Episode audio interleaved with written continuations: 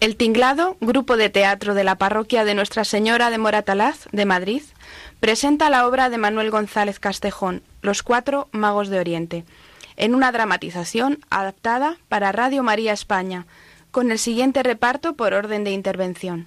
Narradora, Marta González. Judith, Mariluz San Juan. Para Toras, Ramón Gil González. Melchor, Fernando Fernández. Baltasar, José Álvarez. Gusnasab, Carlos Gil. Ormiz, José Manuel Fernández.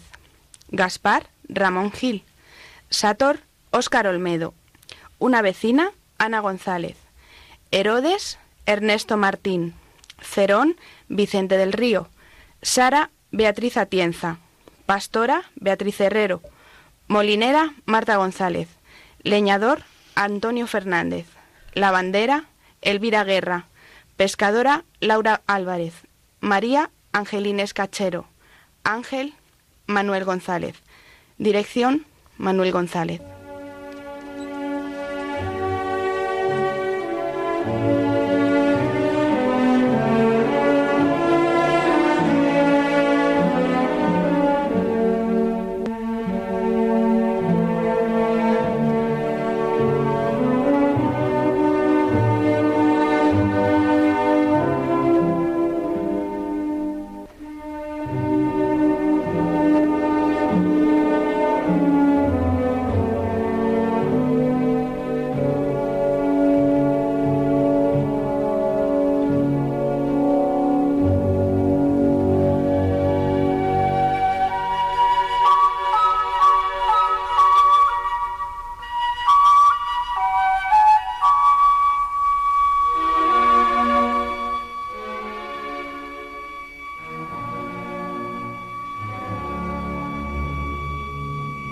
Nos encontramos en la casa del mago Melchor.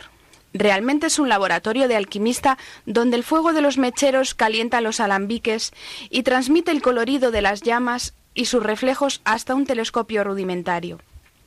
El telescopio parece apuntar hacia el cielo infinito que se oculta a lo lejos tras una nube de estrellas. Entre ellas destaca una que parece clavada en el firmamento y cuya luz deslumbra a las demás. De las paredes de la habitación cuelgan mapas con diferentes constelaciones estelares. En un rincón de la estancia y sobre un jergón duerme tranquilamente un criado ajeno al trajinar de su amo.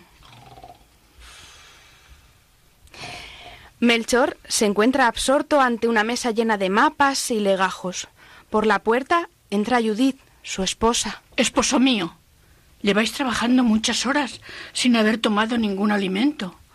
Debéis interrumpir vuestro trabajo para comer algo y reanimar vuestro cuerpo, y así poder continuar esa misteriosa investigación que os ocupa los días y las noches. El criado, para Toras, que se ha despertado al oír la voz de su amo, se estira y bosteza.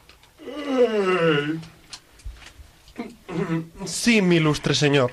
Comamos algo y así podremos continuar con nuestra delicada investigación. Eh, calla. Distraes mi atención de asuntos más importantes que los del cuerpo. Eh, pues en estos momentos, después de muchos estudios, pienso que he encontrado una explicación para las dudas que me embargaban y para las que la astrología y las ciencias de la naturaleza no me daban ninguna respuesta. Cuando en el mundo va a ocurrir algo trascendental, me interrumpes con algo tan intrascendente como la comida. Señor, ¿puede haber algo más necesario que dar sustento a nuestros pobres y enflaquecidos cuerpos? Melchor, con mayor motivo, si esperáis grandes acontecimientos, deberíais estar preparado para atenderlos debidamente sin que vuestra salud se resienta por los esfuerzos que vuestro trabajo os requiere. Sea como decís, mi querida esposa Judith, siempre pendiente de mi bienestar. Traedme un poco de leche de cabra y os complaceré alimentándome. Cielos, solo leche de cabra. Señor, bien está la leche para los cabritos, pero unos hombres de ciencia como nosotros deberíamos tomar algo más sólido que nos permita mantener nuestra mente alerta y despierta. Podría prepararos un buen pernil de cordero. Mm, con salsa de dátiles. O un asado de cabrito al estilo med. Sí, sí, sí, sí, con salsa de dátiles. O unos polluelos del Ganges. Eso, eso, con salsa de dátiles. Eh, de acuerdo, eh, de acuerdo. traernos salsa de dátiles y así podremos volver al trabajo. Judith se retira moviendo la cabeza dubitativamente, mientras Paratoras vuelve a tumbarse, encogiéndose de hombros, y Melchor continúa su trabajo. De repente se escuchan unos golpes en la puerta de la calle. Paratoras, sal y mira quién turba nuestra paz a estas horas de la noche.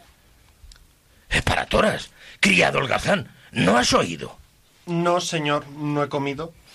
Acude inmediatamente a la puerta y no abuses de mi paciencia. Voy, mi señor. Eh, Está comprobado científicamente que el hambre produce mal humor. ¿Quién ha llegado? El mago Baltasar, grande entre los esenios, quiere hablaros. Curiosa coincidencia. En estos momentos pensaba enviarle un mensajero para comunicarle mis descubrimientos.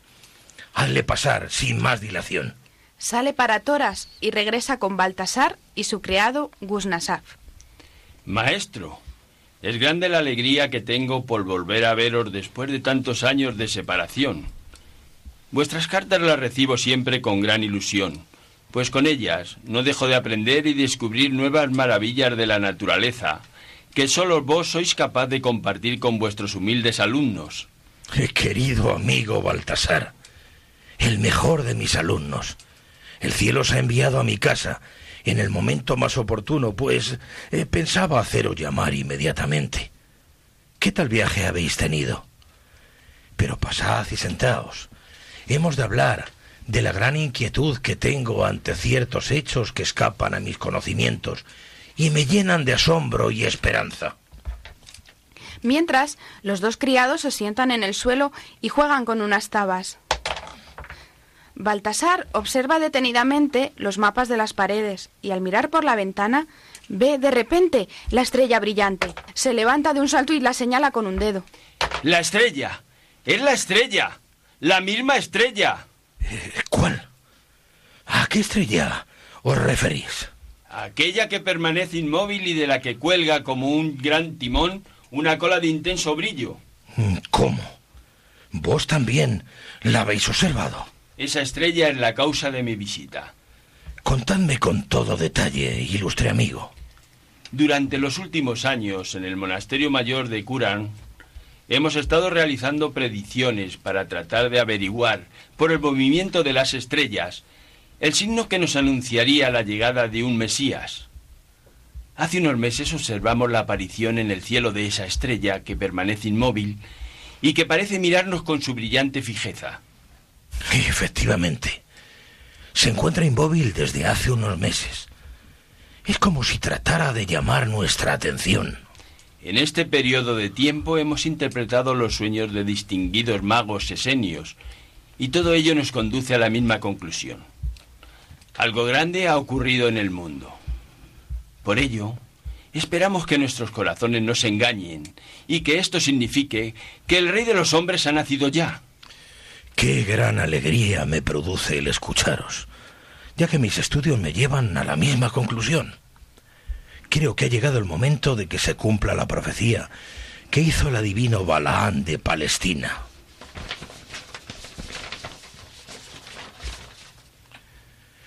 Una estrella se levantará de Jacob y un cetro brotará de Israel. Y recordad, amigo mío, que según la tradición, de la boca de Balaán solo salían palabras puestas por Dios. Así se lo manifestó un ángel. Entra Judith con un cesto de fruta y una bandeja con vasos de leche. ¿No sería esta una casa digna si olvidáramos la hospitalidad hacia nuestros huéspedes? Tomad algo de alimento, mis señores. Paratoras y Gusnasaf interrumpen inmediatamente el juego y miran con ansiedad hacia los alimentos. Eso, eso, tomemos. Para todas, ¿qué tal se come en esta casa? Muy bien, cuando se come, que no suele ser todos los días. Mi ama Judith prepara un asado de cabrito al estilo medo, Con salsa de dátiles. con salsa de dátiles para chuparse los dedos. ¡Eh, ¡Callaos, criados! Parecéis mujeres hablando en la plaza. No son estos momentos para pensar en cosas banales. Discípulo Baltasar, si os conviene y estáis de acuerdo conmigo, creo que este prodigio viene a confirmar las razones del gran maestro Zoroastro, que nos enseñó que todo hombre importante tiene marcado su camino histórico en la ruta de las estrellas. Sigamos esa ruta y descubramos qué hay al final de ella. Contad conmigo, Melchor. Acerquémonos a la estrella y desentrañaremos el misterio que se oculta tras su brillante luz. Yo estoy dispuesto a partir inmediatamente en cuanto mis animales hayan descansado. Eh, pronto, eh, para Toras. Prepara un equipaje ligero y busca entre mis bienes algún regalo digno de un rey. Después, preparad y ensillad los camellos. Salimos de viaje. Sin comer, ilustre Melchor. Ya comeréis en el camino. Mm, Seguidme, Gusnasab. Quizás haya sobrado algo de la comida de los camellos y podamos aplacar las llamadas de estos olvidados estómagos. ¿Y qué comen vuestros camellos? Paja ventada y grano de maíz. ¿Con salsa de dátiles? No, con heno fresco.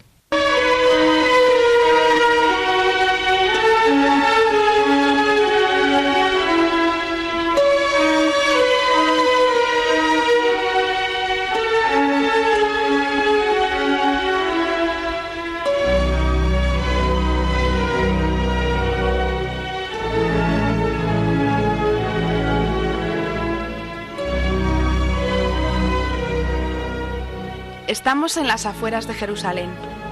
Dos hogueras iluminan a los magos Gaspar y Hormiz y a sus criados. A lo lejos se ven las primeras casas iluminadas de una gran ciudad. En el cielo una estrella brillando intensamente se destaca de las demás. Creo, amigo Gaspar, que nuestro viaje ha sido un fracaso. Venir desde Caldea hasta este lado del Jordán no solo ha sido fatigoso, sino que aún tendremos que dar explicaciones a nuestros hermanos de Oriente por el dinero gastado en esta absurda aventura. No pienso como tú, eh, mago Hormiz. Una maravilla como esa estrella que hemos seguido hasta aquí no aparece en el cielo sin motivo alguno. Pero somos unos seres muy pequeños y miserables como para entender los designios de Dios y aceptar sus mensajes. Sí, sí, comprendo. Pero ya llevamos dos días parados y la estrella no se ha movido de esa posición. Y según nuestros mapas, allí, en aquel punto que señala, solo hay una pequeña aldea llamada Belén. No es el sitio más adecuado para que nazca el Rey de Reyes, sobre todo cuando aquí, tan cerca, está la ciudad de Jerusalén, que es la más grande e importante de Judea. Amigo, las estrellas siempre repiten una y otra vez su camino y con ello nos enseñan lo que al final ya sabemos. Pero ésta ha continuado sin volverse atrás en ningún momento, hasta que se ha detenido. La luz que nos envía parece una invitación para acercarnos a ella. Ese es el sitio. Quisiera entenderte, pero si hubiera nacido ese esperado rey, la alegría y las fiestas se manifestarían hasta esta ciudad. Y aquí no hay fiestas ni alegría. Recuerda que los vecinos a los que hemos interrogado corrían sin darnos respuestas como si hubieran visto fantasmas, o fuéramos unos enloquecidos y peligrosos sabios de otros mundos. Escucha. Se oye el ruido de caballería cerca de nosotros. Y me parece oír pasos que se acercan. Tienes razón, alguien viene. Zarbandaz, Sator. Levantaos y salid al encuentro de esas gentes, pero no habléis con ellos hasta conocer sus intenciones. No me gustaría que se burlaran de nosotros. Descuidad, no hablaremos con ellos. Y si traen criados, les invitaremos a beber vino y trataremos de averiguar el objeto de su viaje. Vamos, rápido, corre, Zarbandad. Inmediatamente regresan con Melchor y Baltasar y sus criados. El mago Melchor de Persia y Baltasar el Esenio solicitan acompañados en esta fría noche. Adelante, viajeros. Acercaos y al calor de la hoguera descansad y contadnos el motivo de vuestro viaje. Soy el mago Gaspar y este el mago Hormiz de la lejana Caldea. Es curioso que hayamos coincidido los cuatro en esta ciudad, viniendo de lugares del mundo tan distantes entre sí. Efectivamente, solo en las grandes solemnidades es dado ver juntos a magos de naciones tan lejanas. Yo hace muchos años que no compartí impresiones y conocimientos con magos de la antigua Caldea. Tomad un vaso de leche de camella, que os reconfortará después del largo camino que habéis realizado. Y un puñado de almendras para acompañar la leche. Gracias por vuestra hospitalidad. Aunque llegamos fatigados, creemos que el final del viaje está próximo, pues solo nos queda una pequeña etapa hasta llegar al pueblo de Belén. Gaspar y Ormiz cruzan una mirada rápida al oír la palabra Belén. ¿Y qué os lleva a ese pequeño pueblo? La esperanza de encontrar al que será nuestro rey, el rey de todos los hombres, y poder adorarle. ¿Un rey en Belén? Sí, amigos. Después de muchos estudios hemos determinado que esa estrella que veis allí brillar fijamente anuncia un acontecimiento que significa la llegada de aquel al que esperamos en todos los rincones de la tierra. Veo que vuestros motivos son iguales que los nuestros. También nosotros hemos seguido a esa estrella hasta llegar a este lugar. Pero nos ha sorprendido no ver ningún tipo de fiestas, ni de alegría en la ciudad, por lo que es posible que estemos equivocados y que nuestro largo caminar no haya servido para nada. Eh, mirad, ahí llega una vecina de la ciudad. Podemos interrogarla sobre ese acontecimiento y conocer su opinión. Eh, para Toras, pregúntale si tiene alguna noticia sobre el nacimiento del rey que esperamos. ¡Eh, mujer! ¡Mujer! Dime, ¿sabes si ha nacido ya el rey de los judíos? ¿Pero qué dice este hombre? Estáis loco. No hay más rey de los judíos que nuestro señor Herodes. Sabemos que en estas tierras ha nacido otro rey más grande y poderoso que tu señor Herodes. Déjame marchar. Ya os he dicho que no conozco a otro rey. Y os prevengo para que no repitáis esas preguntas a otras gentes, pues vuestra vida podría peligrar. Deberíamos entrar en la ciudad para preguntar a personas menos acobardadas que esa pobre e ignorante mujer. No lo veo necesario. Es evidente que nos hemos equivocado al venir hasta este lugar, ya que no ha ocurrido nada de lo que esperábamos. Vuestra fe no es grande, Ormiz, y por eso desconfiáis. Pero aún nos quedan esperanzas de poder encontrarlo y confirmar nuestras teorías. Al amanecer entraremos en la ciudad y buscaremos respuestas más alentadoras. Criados, haced los preparativos para marchar al despuntar el alba. Pienso que nuestros amos están un poco locos. Seguimos caminando y caminando y no encuentran ninguna respuesta a sus extrañas preguntas. Aunque claro, somos simples criados y no podemos llegar a entender la ciencia de estos magos. Mi amo Gaspar es un hombre muy estudioso y a pesar de su juventud nunca emprende una aventura sin estar seguro de sus descubrimientos y convencido de alcanzar sus propósitos. Pues yo creo que el mago Ormiz está arrepentido de haber emprendido este viaje. Por lo menos eso se desprende de sus palabras. Me vaya. Al parecer más que criados tenemos oradores. Basta de charlas y preparad las cosas para nuestra partida.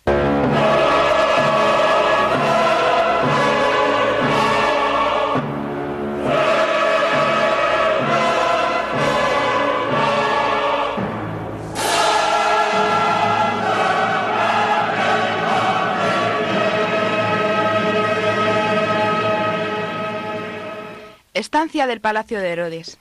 Estatuas, fuentes, ventanas de colores, jaula con pájaros, divanes y muchos cojines por el suelo. Herodes permanece tumbado y tras él, de pie, se encuentra Cerón, sacerdote del templo de Yahvé. Frente a ellos se encuentra una mujer. ¿Y os preguntaron por el rey de los judíos? Sí, y cuando les contesté que Herodes era nuestro rey, dijeron que en estas tierras había nacido otro más grande y poderoso que reinaría sobre todos los hombres. Yo creo que estaban trastornados por el sol del desierto, ya que mientras hablaban no apartaban su mirada de una estrella que brillaba con más fuerza que las demás y que parecía hipnotizarles. ¿Y no os dijeron dónde pensaban que había nacido ese rey? No, mi señor. Parecían estar muy desorientados, como si no supieran el lugar. Bien. Pues retírate y si te enterases de algo nuevo, ven enseguida a contármelo. Serás bien recompensada por ello. Le lanza unas monedas. Toma. Gracias, mi señor. Siempre os serviré fielmente. Cerón, no me has informado de ninguna novedad relacionada con ese rey imaginario, que según dicen los profetas ha de llegar a estas tierras. Así es, Herodes. No tengo ninguna noticia. No es posible que haya nacido otro rey, y si ha ocurrido, de forma muy callada y escondida, ha tenido que ser, pues mis espías no han oído nada sobre ese posible acontecimiento en todo el reino. Como sacerdote del templo debes saberlo. Según las profecías de los judíos, ¿dónde ha de nacer el llamado Mesías? En Belén de Judá. En ello coinciden todas las profecías. Me suena el nombre de ese lugar. ¿Dónde se encuentra esa ciudad? A una hora de camino de Jerusalén. Pero no es una ciudad, sino una pequeña aldea situada en un cruce de caminos, y que sirve de lugar de posada y descanso para las caravanas de comerciantes. Recuerdo que hace tiempo me contasteis el rumor de que llegaría un Mesías y me arrebataría el trono para dárselo a mi hermano Ferora. Y por eso expulsasteis a vuestro propio hermano del país, y aún continúa desterrado, por lo que no podría estar preparando ninguna intriga contra vos. Convocaré al Sanedrín para estudiar entre todos este grave problema que me está inquietando y que me causa una grave preocupación por si hubiera algo de cierto en ello. Creo que no deberíais hacerlo, ya que la noticia de convocatoria del Sanedrín para tratar ese tema se extendería por todo el reino y podrían producirse disturbios e incluso alguna revuelta. Entonces, ¿qué debo hacer? ¿Esperar a que llegue un extraño para arrebatarme mi reino? No, lo impediré como sea. ¿Qué podemos hacer, mi señor? Destruiré Belén y todos sus habitantes morirán bajo el cuchillo de mis soldados. Mi rey, mirar por esa ventana. Los magos llegados de Oriente se encuentran ante las puertas de palacio. Invitadles a entrar. Es una buena oportunidad para averiguar qué saben, pero procurando que nadie se entere de esa visita, pues será mejor para nosotros y nuestros planes. De acuerdo. Id a por ellos y avisad que venga mi esposa Sara. Si es cierto que ha nacido ese rey, le daré muerte en los brazos de su madre o de su misma cuna. Nadie vendrá a quitarme mi reino y mis tesoros. ¿Me llamabais mi señor? Sí, querida Sara. Voy a recibir a unos importantes personajes que llegan del lejano oriente. Preparar rápidamente algo de comida y música para agasajarles. Traeré un grupo de músicos y danzarinas y bailarán para distraerles. También les ofreceremos nuestros mejores asados y nuestras frutas más dulces, higos, uvas y dátiles, y también algo de bebida. Me parece bien. Haced los preparativos enseguida. Quiero que se lleven una grata impresión de nuestro palacio. Bienvenidos seáis, magos de Oriente. Tomad asiento en mi humilde morada. Contadme el motivo de vuestra grata visita y decidme en qué os puedo ayudar. Rey Herodes de Jerusalén. Venimos desde tierras muy lejanas siguiendo el camino que nos marca una estrella en el cielo. Después de muchos estudios, pensamos que puede ser la estrella que anunció Jacob. Y como bien sabéis, dice la tradición que esa estrella nos conducirá hasta el Rey de todos los hombres. Cuando le encontremos, le adoraremos y le ofreceremos presentes y regalos de nuestras naciones. Asombroso. Es fascinante. ¿Y dónde pensáis que nacerá ese rey? Llegamos a la conclusión de que será en el cercano pueblo de Belén, pero según van pasando las horas, nuestras esperanzas de encontrarlo van disminuyendo. Voy a pediros un favor. Si vais a Belén y es cierta tan grata noticia, me gustaría que regresarais para contarnos. Y así, yo también iré a adorar a ese rey niño y le llevaré mis regalos. En forma de soldados. Descuidad, rey Herodes. Os informaremos cuando regresemos para ir a nuestros hogares. Magos de Oriente, bebed y comed algo mientras os ofrecemos un poco de música. Gracias por tan amable acogida. Pero debemos retirarnos a descansar. Mañana emprenderemos el viaje a Belén después de comprar las provisiones necesarias para nuestro viaje de regreso. Os hemos preparado unas habitaciones para que no tengáis que buscar una posada a estas horas. Os deseo una noche muy reparadora. Mañana os saludaremos antes de emprender el camino. No perdamos más tiempo. Nos espera un largo viaje hasta nuestras casas. Así que cuanto antes terminemos nuestra investigación, mejor para todos. Estoy convencido de que no encontraremos nada y volveremos defraudados de Belén. Y eso hará más duro nuestro caminar hacia Oriente. Descansad, pues. Se retiran los magos. Entra Cerón. ¿Qué habéis averiguado, señor mío? Lo que queríamos saber, Cerón. Prepara para mañana un destacamento de tropas para salir hacia Belén en cuanto regresen los magos. Si ha nacido ese rey, debe morir inmediatamente.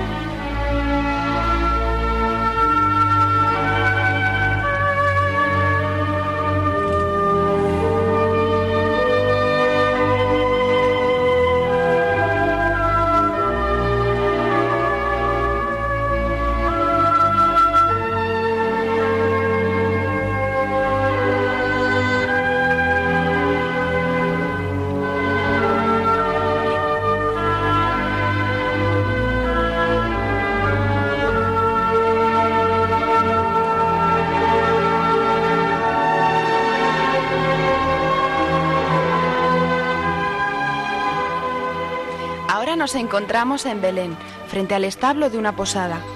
Hay un incesante ir y venir de pastores, leñadores, molineras y lavanderas que dejan sus presentes a los pies del niño Jesús y se retiran lentamente. María, os traigo para vuestro hijo este rico queso, hecho con la mejor leche de mis cabras. La mejor harina de mi molino ha servido para hacer este rico pan. Tomadlo. Señora, he cortado unos árboles para que con su madera podáis calentar al niño. Y este muñeco de madera lo he tallado yo mismo y quiero que sirva para que juegue el recién nacido. Tomad, necesitaréis paños para cubrir a este niño tan pequeño. Por esto traigo esta tela que le protegerá del frío. Los mejores pescados que he sacado del río quiero que sean para vuestra familia. Los magos han llegado frente al establo y no han perdido detalle de la escena, y comentan entre ellos la cantidad de gente que se acerca llevando regalos. A pesar de toda esta gente, no es posible que este niño sea el rey de los hombres.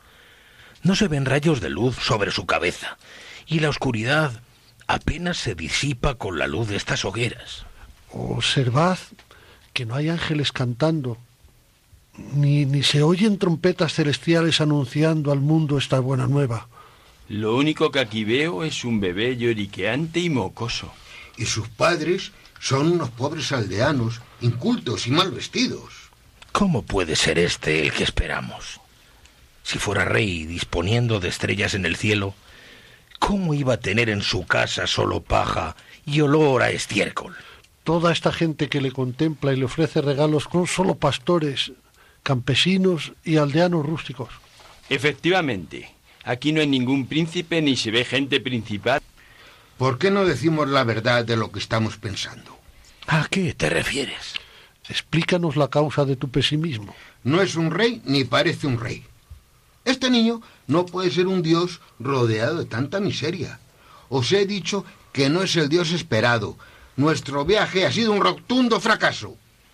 La verdad es que estoy desconcertado ante esta situación, ya que nuestra sabiduría no alcanza a comprender este gran misterio que se muestra ante nuestros ojos. Parecemos falsos videntes queriendo convencer al mundo de lo que nosotros mismos nos negamos a creer. No hables así, Ormid. Tus dudas son muy lógicas, pero nuestro viaje no ha podido ser inútil. Algo trascendente tiene que ocurrir. Quizás hemos llegado antes de que se produzcan esos acontecimientos que esperábamos. No aguanto ni espero más. Regreso a mi país antes de que las gentes importantes de esta ciudad se percaten de nuestra presencia y se burlen de nosotros. ¡Zarbandad! Separa nuestros camellos y volvamos a casa. Adiós, amigos. Quizá algún día encontremos al rey que buscábamos.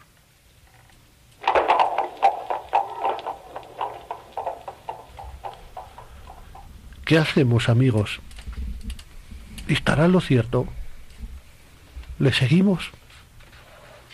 Quizá tenga razón y debamos volver a Oriente. Pero antes de irnos, ante tanta pobreza como se ve en este lugar, solo nos cabe dejar a esta pobre familia los regalos que traíamos para el rey de reyes. Me parece bien. Se ve la necesidad y la pobreza que les rodea. De acuerdo.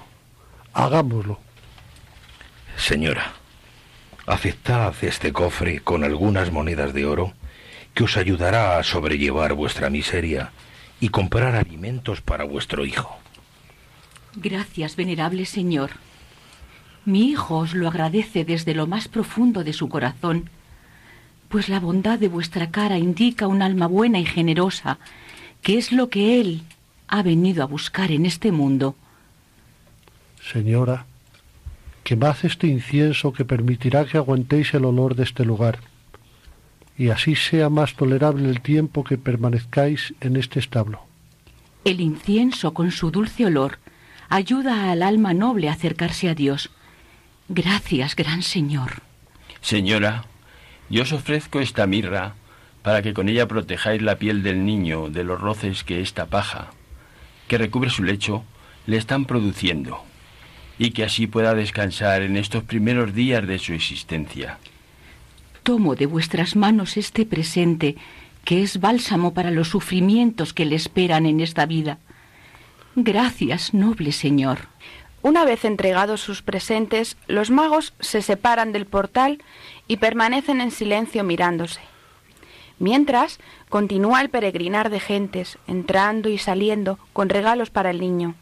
Algunos pastores y aldeanos permanecen de rodillas adorándole. Es curioso, amigos míos. Después de oír hablar a su madre, qué gran paz siento en mi alma. ¿Habéis observado que la sonrisa de ese niño es maravillosa y que transmite una gran alegría interior? Es el reflejo del enorme amor con el que le cuida su madre. Mirad qué bella es y la alegría que refleja su rostro al cogerle entre sus brazos. A mí el tiempo me pareció que se detenía cuando miré al niño. Y hasta creo que él me decía algo con su mirada. Mi corazón salta de gozo y me siento bien y lleno de felicidad. Es una sensación que no había experimentado nunca. Pues dentro de mí brotan sentimientos de amor hacia mis semejantes, como nunca me había ocurrido. Dios ha venido a nosotros. Sí.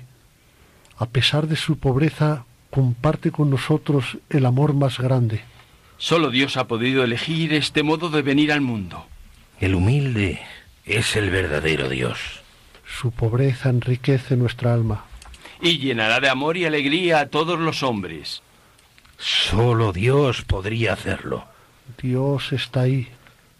Acerquémonos. Sí, y adorémosle. Los tres magos de Oriente se arrodillan ante el niño Dios. Señor mío y Dios mío. De repente, bajo una luz intensa, aparece un ángel. No es el rey, es el camino, la verdad y la vida. Y vosotros que por vuestra fe merecéis ser reyes, lo habéis descubierto. Pero cuidaros de aquellos malvados que desean la muerte del bien y de la luz eterna. No volváis a Jerusalén. Herodes es el mal. Reyes magos, regresad a vuestros hogares llevando la buena nueva a todas las gentes, cantando alabanzas al Señor y glorificando su nombre. Ha nacido el Salvador de los hombres.